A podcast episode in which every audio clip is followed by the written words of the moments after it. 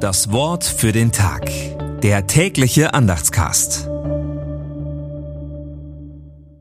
Donnerstag, 14. Dezember 2023. Wehe dem, der mit seinem Schöpfer hadert. Eine Scherbe unter irdenen Scherben.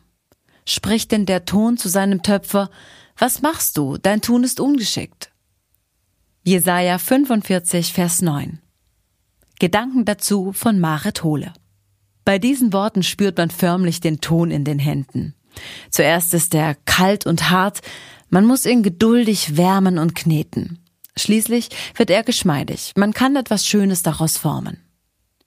Jesaja macht anschaulich, wie groß der Abstand zwischen dem Schöpfer und uns Geschöpfen ist. So groß wie zwischen Ton und Töpfer.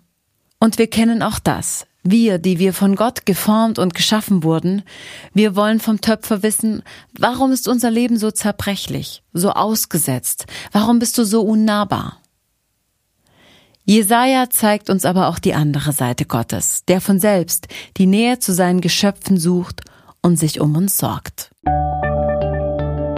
Das Wort für den Tag. Der tägliche Andachtscast.